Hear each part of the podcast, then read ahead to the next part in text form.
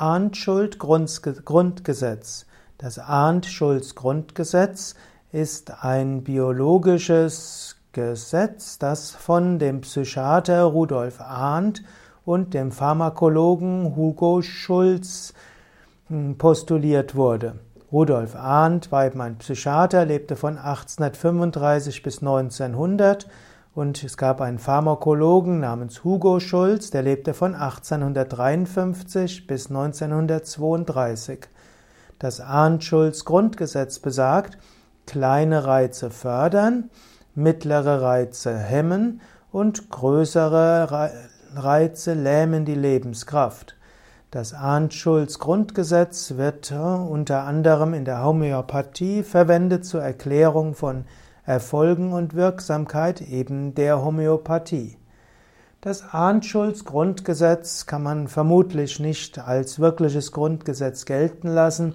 Es widerspricht jetzt manchen anderen Forschungen, aber bestimmte Aspekte kann man schon auch sehen.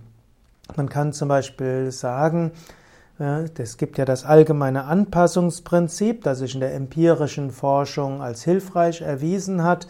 Dort heißt es, der Mensch ist ein Organismus, der sich an die Herausforderungen der Umwelt anpasst, und zwar durch Wachstum oder durch Verkümmerung oder Zusammenbruch.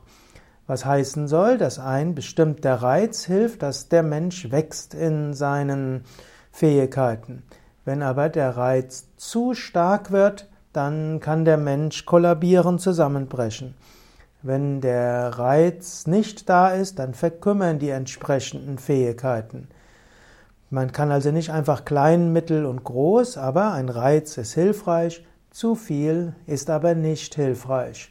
Und so könnte man sagen, Arndt-Schulz Grundgesetz ist heute etwas überkommen, aber im Grunde genommen das General Adaptive Principle oder General Adaptation Principle von Hans Selye, das allgemeine Anpassungsprinzip, hatte einen Vorläufer im Arndt-Schulz Grundgesetz.